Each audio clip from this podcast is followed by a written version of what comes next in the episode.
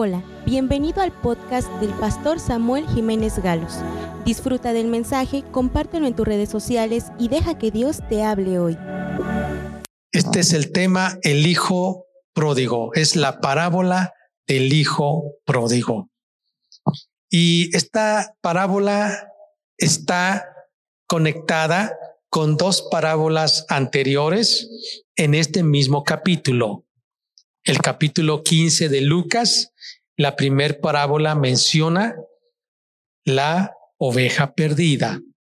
La segunda parábola es la parábola de la moneda perdida. Y ahora es acerca del hijo perdido. Y la oveja perdida, la moneda perdida y el hijo perdido. Estos, estas tres parábolas nos hablan de la actitud que Dios tiene hacia las personas. Pero también está para estas tres parábolas, Jesús las mencionó para corregir la mala actitud que los fariseos religiosos de su tiempo y los escribas tenían contra o hacia los pecadores. Jesús amó a los pecadores Jesús amó a los que estaban con grandes problemas de conducta, pero no hizo lo que ellos hacían. Sin embargo, los amó para que ellos fueren, fuesen salvos. Así que la actitud que hoy queremos tener es como la de Jesús. Sí, la, la parábola de la oveja perdida habla acerca de la actitud que un padre que es Dios tiene cuando encuentra una persona que se había perdido cuando la encuentra. Hay gozo, la abraza, la carga, la trae a la oveja al redil y hace fiesta porque lo, la encontró. Y la encuentra, la busca hasta encontrarla. Mientras que 99 estaban guardadas, cuidadas ya en el redil, aunque sea una, pero esa había que traerla. Jesús estuvo dispuesto a venir a este mundo, aunque fuese por una sola persona, porque Él ama a todas las personas y a una persona también, cualquiera nos ama.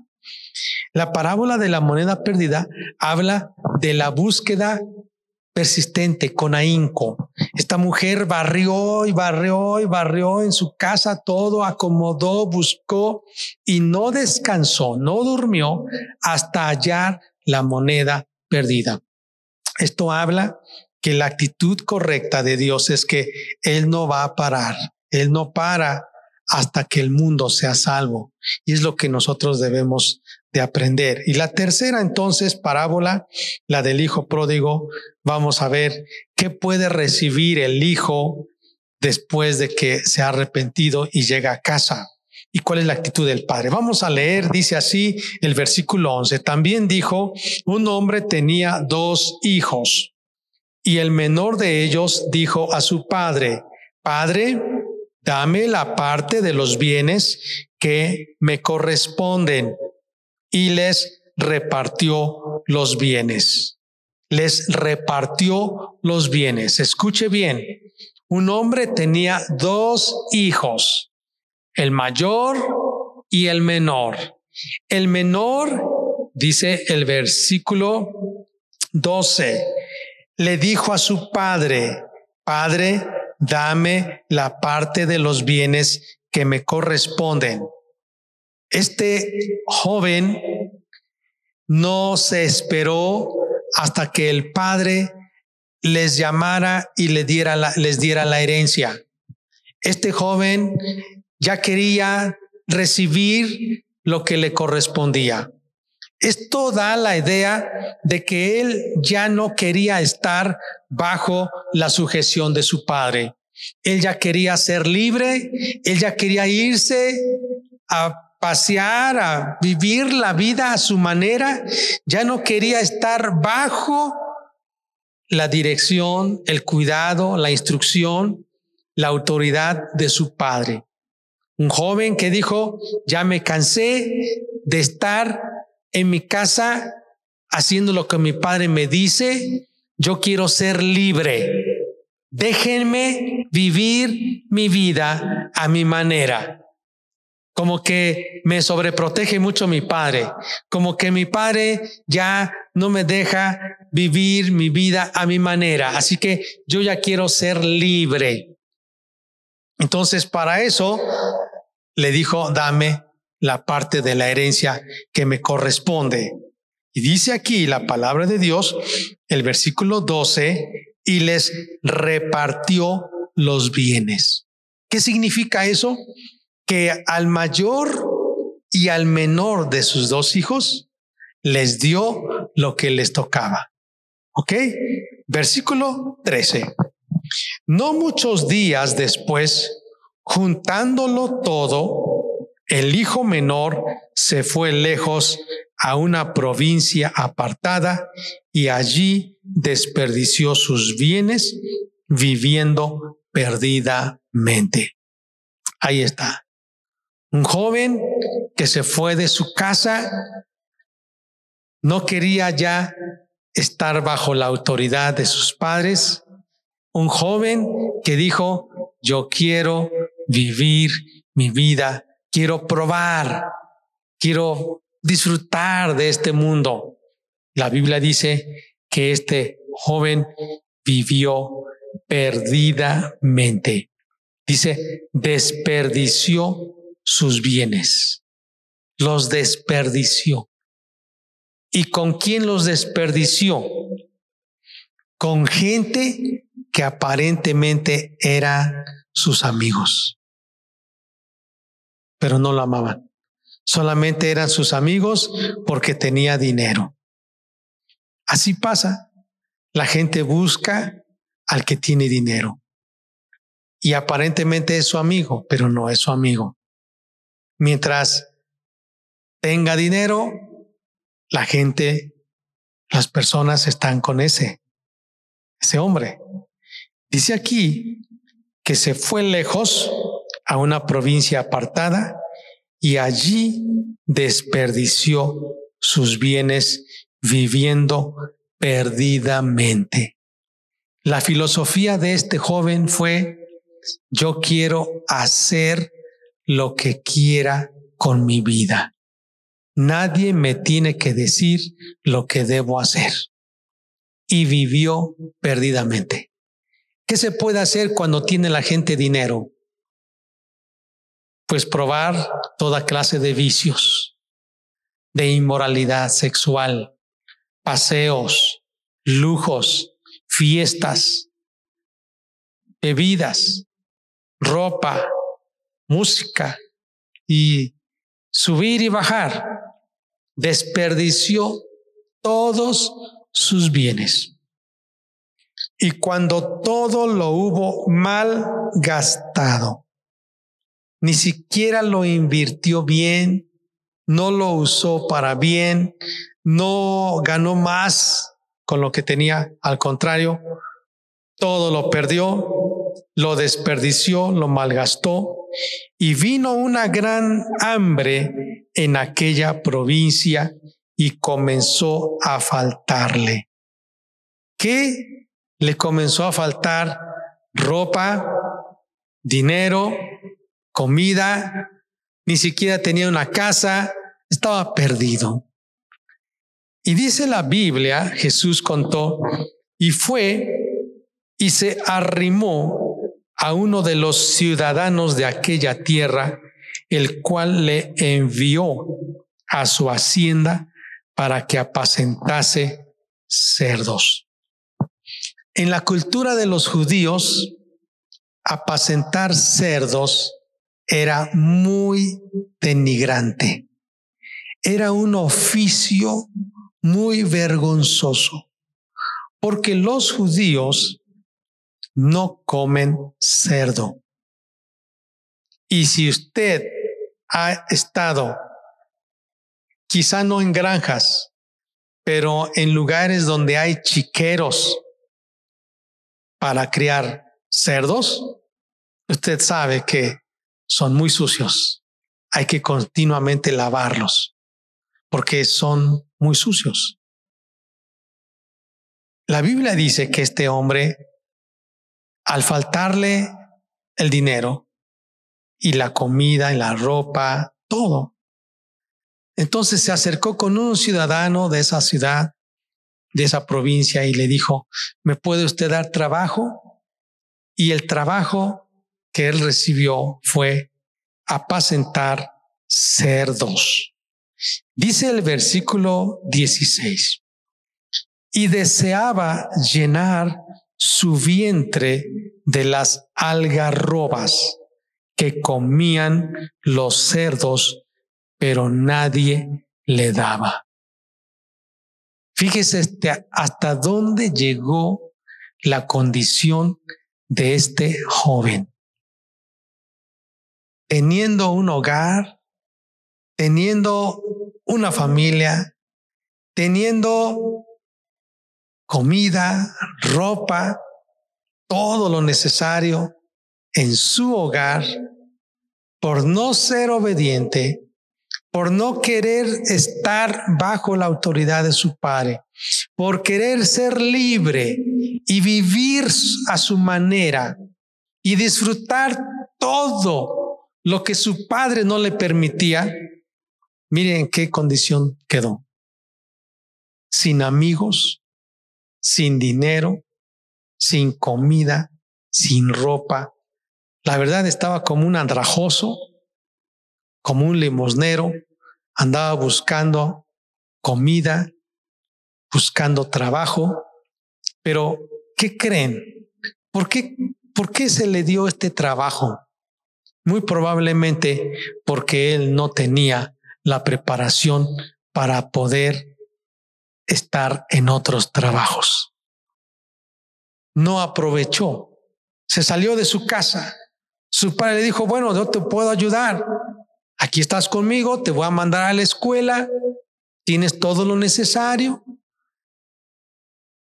un lugar donde dormir, ropa, comida, calzado, mi protección, mi cuidado, con tal que tú seas obediente, con tal de que tú hagas lo que yo te digo, porque estás en mi casa.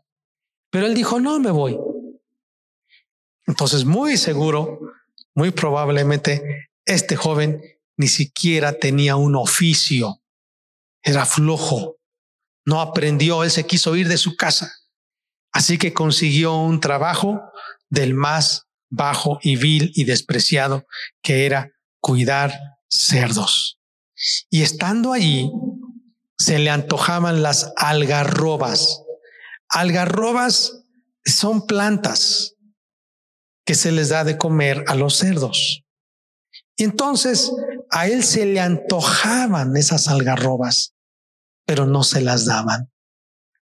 Probablemente llegó a la condición de que hasta lo que tiraban ahí en esos chiqueros, imaginemos, o lo que tiraban ahí donde les daban de comer a los cerdos, este hombre a escondidas tomaba parte de las algarrobas y se las comía. Se estaba muriendo de hambre. En su casa había comida y ahí estaba muriéndose de hambre. Mire más, versículo 17. Y volviendo en sí dijo, ¿cuántos jornaleros en casa de mi padre tienen abundancia de pan? Y yo aquí perezco de hambre. Mis mis trabajadores, puedo decir así, ¿no? Que él pensó. Los jornaleros, los trabajadores de mi padre tienen abundancia de pan. Y miren yo en qué condición estoy. Yo que soy el hijo, estoy sufriendo. Esos son los trabajadores y viven mejor que yo. Y yo perezco de hambre. Miren otra vez hasta dónde llegó este hombre por no querer estar bajo el cuidado, la protección, la instrucción, la autoridad de su padre. Versículo 18, él dijo, me levantaré e iré a mi padre y le diré, Padre, he pecado contra el cielo y contra ti. Ya no soy digno de ser llamado tu hijo. Hazme como a uno de tus jornaleros. Ya no soy digno. Me voy a levantar. Voy a ir a la casa de mi padre y me voy a humillar y le voy a decir, Padre, he pecado contra el cielo, contra Dios, y he pecado contra ti. No soy digno ya de que tú me recibas como un hijo. Aunque sea, recíbeme como un trabajador, como un jornalero, aunque sea para comer. Yo creo que este joven al sentir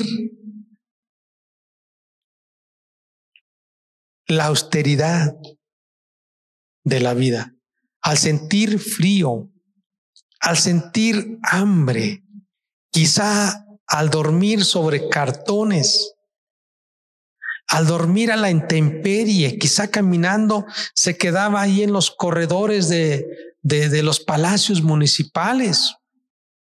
Quizá de tanto caminar ya ni sus zapatos estaban, ya se habían gastado. Quizá andaba descalzo.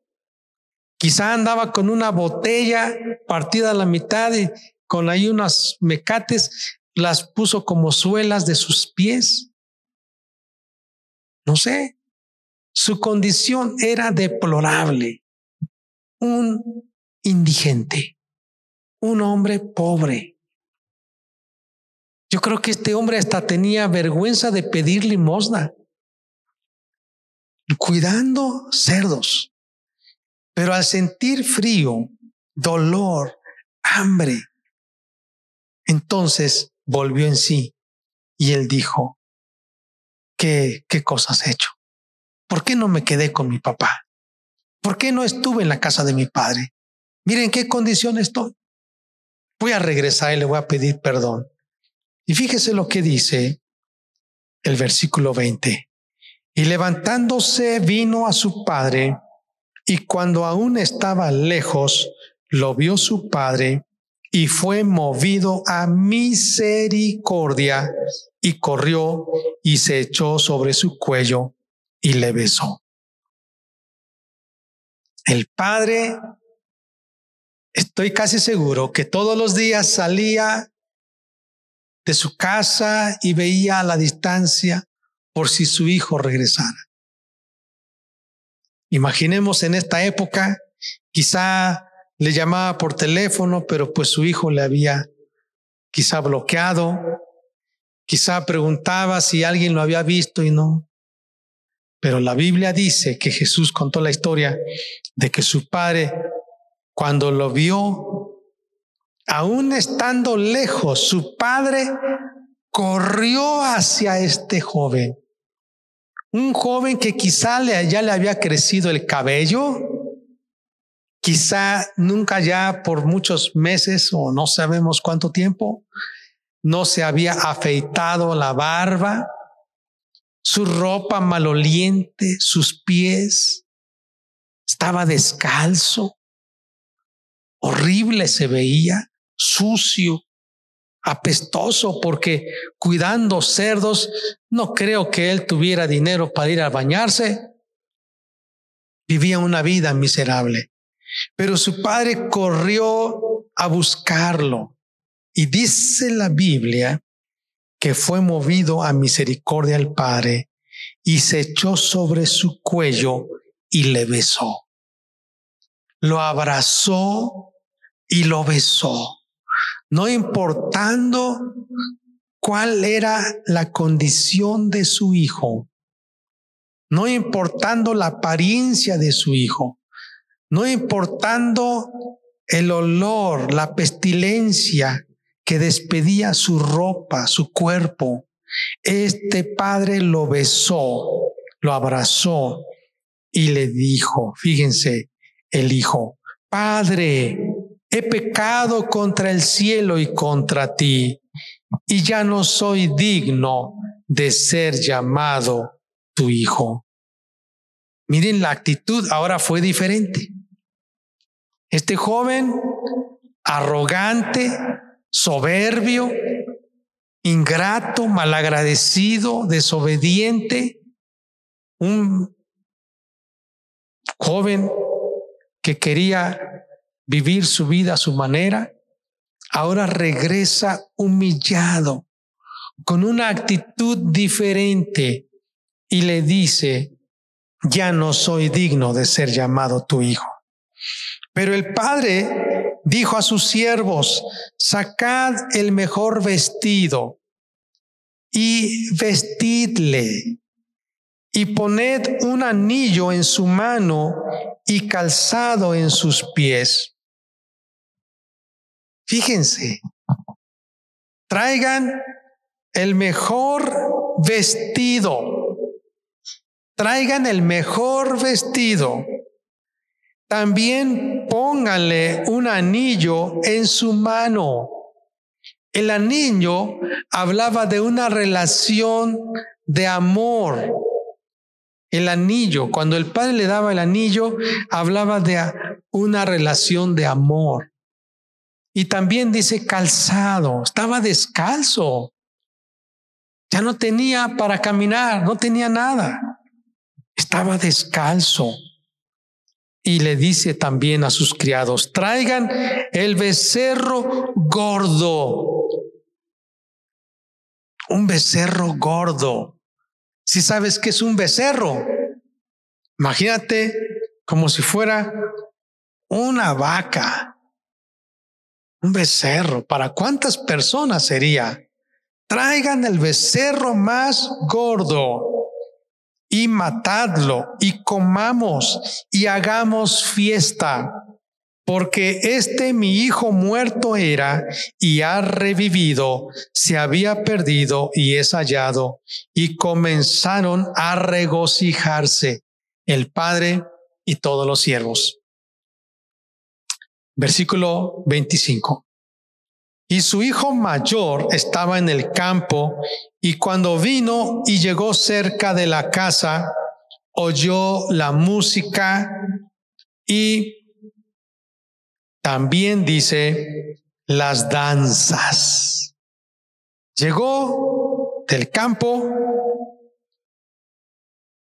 cerca de la casa, escuchó música, escuchó danzas y llamando a uno de los criados le preguntó, ¿qué es aquello? ¿Qué era? Él le dijo, tu hermano ha venido y tu padre ha hecho matar el becerro gordo por haberle recibido bueno y sano. Entonces el hijo mayor se enojó y no quería entrar. Se enojó. Salió, por tanto, su padre y le rogaba que entrase. Mas él, respondiendo, dijo al padre, He aquí, tantos años te sirvo, no habiéndote desobedecido jamás. Este sí te desobedeció, yo no. Hablando de su hermano menor. Y nunca me has dado ni un cabrito para gozarme con mis amigos. Nunca me has dado ningún cabrito y la herencia que se le dio era mentiroso. Primero, tenía un carácter enojón. Se enojó. Dos, tuvo envidia. No es posible que a él le hicieron una fiesta y a mí ni siquiera me han hecho una fiesta y estoy aquí en esta casa. Versículo 30. Pero cuando vino este tu hijo, que ha consumido tus bienes con rameras, prostitutas, has hecho matar para él el becerro gordo. Él entonces le dijo, Hijo, tú siempre estás conmigo y todas mis cosas son tuyas. Todas mis cosas. ¿Sabes? Porque el hermano mayor según la ley del primogénito, eso se encuentra en Deuteronomio, debía recibir la mitad de toda la herencia. Pero en este caso, como eran dos, dice que les repartió. Yo creo que lo partió, pero el padre dice, pero todo lo que yo tengo es tuyo, porque tú eres el mayor. Todo se te va a quedar. Entonces, ¿por qué te quejas? Dice, tú siempre estás conmigo. Este no estuvo conmigo, se fue, pero tú siempre estás conmigo y todas mis cosas son tuyas.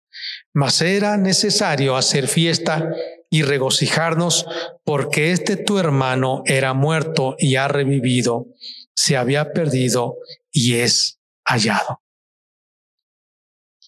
Bueno, vamos a ver qué es lo que aprendemos de esta parábola. Al considerar tres personajes en esta parábola, podemos aprender cuáles son las actitudes correctas que Dios nos pide hacia los perdidos. En esta parábola por lo menos sobresalen tres personajes.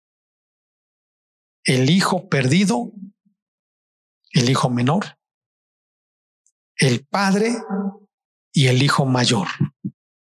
Vamos a ver estos tres personajes, cuáles fueron las actitudes de estos tres personajes y vamos a pedirle a Dios que nos enseñe cuál es la mejor actitud. Primer personaje, el hijo menor, el hijo perdido. ¿Cuál fue la actitud de este hijo menor? Vemos que él tenía una actitud de arrogancia, de rebeldía, de desobediencia, de ya no querer estar sujeto a sus padres. Un joven que quiso tomar sus propias decisiones y alejarse de sus padres, que quiso vivir la vida a su manera, ya no quiso estar bajo la autoridad de su padre. Pero por otro lado, volvió en sí y cambió su actitud se arrepintió. Este joven decidió ya no ni siquiera llegar a ser hijo. Simplemente yo voy, quiero humillarme, aunque sea que me den de comer, pero estoy en la casa de mi padre. una actitud de humildad, de orgullo, cambió a humildad. De ya no querer estar bajo las órdenes de su padre, ahora, aunque seas un jornalero, un jornalero que recibe órdenes de, de su amo, así yo voy a estar. Este personaje llegó a la casa y ¿qué encontró? No encontró crítica, no encontró castigo de su padre, no encontró todo un discurso o una sarta de, de, de, reclamos, de acusaciones de parte de su padre. Fue un joven que recibió amor. Segundo personaje, estamos considerando, al considerar tres personajes en la parábola del Hijo Pródigo podemos aprender de las actitudes que debemos tener hacia los perdidos. Entonces ya vimos el hijo perdido, el hijo menor, el hijo pródigo, de orgullo cambió a ser humilde, humildad, a ser humilde, orgulloso a ser humilde, de ser desobediente Ahora decir, pues yo vengo como un jornalero, voy a recibir órdenes. De que ya no quería trabajar, ahora pues me, pongo a las órdenes de mi padre que me trate como un jornalero. cambió su actitud, se arrepintió. Segundo personaje, el padre. Este padre me conmueve mucho porque yo pudiera haber pensado como el hermano mayor. ¿Cómo es posible que el padre lo reciba? Le hubiera dado sus, sus garrotes, lo hubiera golpeado. ¿Cómo es posible que se acabó toda la herencia que le tocó? ¿Cómo es posible que se fue a disfrutar con las prostitutas, rameras, con, con los borrachos? ¿Cómo es posible que subió y bajó y ahora viene? No, le hubiera dado. Pero me impresiona cómo el padre recibe a este hijo. ¿Cuál es la actitud? Amor. Amor, compasión, misericordia. Así dice la Biblia, que cuando vio a este joven, dice que fue movido a misericordia, lo abrazó lo besó. Tuvo misericordia, tuvo compasión, lo perdonó y le mostró amor. Lo recibió en su casa. Tercer personaje, el hermano mayor. ¿Cuál es la actitud del hermano mayor? Enojo, celos, envidia.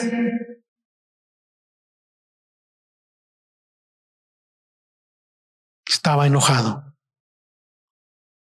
Este joven siempre estuvo con su padre.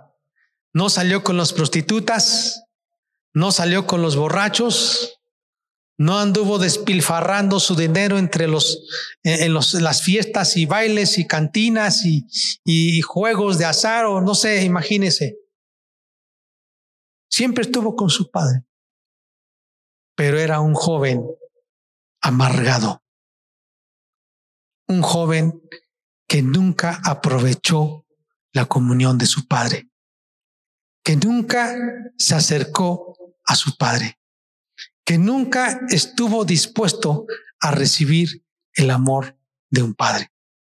Ahora, estos dos personajes ilustran ejemplifican a los dos tipos de personas de todo el capítulo 15 de Lucas que Jesús habló. Por un lado, los fariseos y escribas representados por el hijo mayor. Y por otro lado, los publicanos y pecadores representados por el hijo pródigo, el hijo menor. Y el padre, que es un tipo de Dios. Ahora entonces, ¿qué podemos aprender de esta parábola? Al ver estos tres personajes, ¿qué podemos aprender? Amados, si usted era como el hijo pródigo,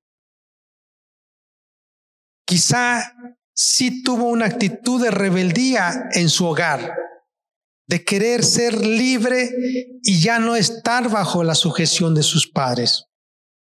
Pero por otro lado, usted tomó una actitud de orgullo, de soberbia contra Dios, diciendo, yo no necesito a Dios, no quiero tomar en cuenta a Dios en mi vida, yo quiero hacer de mi vida lo que me plazca y no tengo que rendirle cuentas a Dios. Pero quizá por eso está usted aquí. En su corazón, usted consideró y volvió en sí y dijo, ¿qué hago yo aquí? ¿Cómo está mi vida? Voy a regresar a la casa de mi padre. Y usted regresó a la comunión con Dios. ¿Y qué recibió de Dios? amor, perdón, compasión, misericordia. Y dice la Biblia que se regocijaron. Y eso le debe producir a usted gozo. Gozo. Fiesta. Ahora, el hijo mayor es representado o representa a los fariseos y los publicanos. Estos no eran borrachos, no eran mujeriegos, no eran vividores, vivían correctamente ante la sociedad, pero eran amargados, orgullosos, faltos de amor. No tenían amor. Y cuando se dieron cuenta de que había Jesús perdonado a los publicanos y los pecadores que se arrepentían, a los fariseos les daba coraje, se enojaban decían, ¿cómo es que Jesús come con estos publicanos? ¿Cómo es que Jesús anda con estos pecadores? Se enojaban, pero no había gozo en ellos. Amados, ¿cuál debe ser nuestra actitud hacia las personas que están perdidas, que están lejos de la comunión con Dios. Nosotros debemos tener la actitud como la del Padre de esta parábola. Amor, compasión, misericordia, perdón. Si usted está teniendo una actitud de celos, de envidia, o quizá de enojo, o quizá diciendo yo no soy como esa persona, o quizá usted no se goza en la comunión con Dios. Mire, yo le quiero contar una historia, ya la he platicado muchas veces. Estaba en mi adolescencia en una reunión de adoración a Dios. Y yo veía que otros jóvenes y adultos cantaban con mucho gozo, aplaudían, gritaban, saltaban. Y estoy hablando en serio, saltaban, brincaban.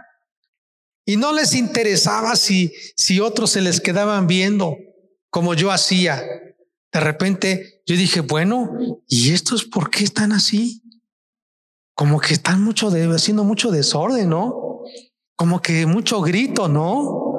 Oye, ¿qué, están tan borrachos? ¿O, ¿O, por qué tanto grito y, por tanta algarabía? Y yo cuando cantaba casi, casi me paraba yo tieso y...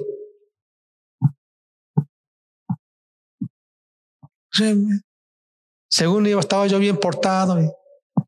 Te alabaré, te alabaré.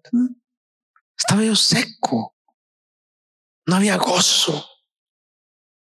No había alegría. No me regocijaba. No hacía yo fiesta. Y entonces me di cuenta que varios de estos muchachos habían sido rescatados de una vana y terrible manera de vivir. Algunos de ellos habían estado en una condición terrible, así como el del hijo pródigo. Supe de uno de ellos que estaba viviendo una vida terrible de adicción y que Dios hizo un milagro. Otro de ellos estaba endemoniado antes y Jesús lo libertó. Por eso es que cuando llegaban a la reunión, gritaban de gozo, te amo Jesús, hace, elevaban su voz, aplaudían y cantaban. Y entonces yo le dije a Dios, Dios mío, ¿por qué yo no soy como ellos? ¿Por qué yo no me gozo? ¿Por qué yo no alabo como ellos? ¿Qué pasa? Y Dios habló a mi corazón y me dijo, la verdad es que tú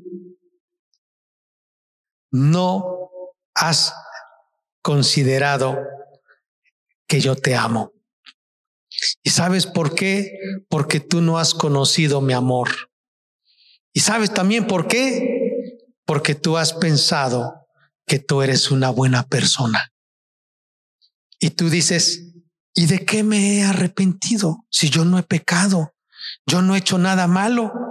Por lo tanto, pues, ¿cuál amor de Dios? Al contrario, yo soy el que tengo que estar dándole el amor a Dios porque, pues la verdad, pues yo me he portado bien. Yo creo que merezco que Dios me ame, merezco. Y entonces Dios me dijo, estas personas, como han experimentado mi amor, mi perdón, que no lo habían conocido, ahora ellos me aman.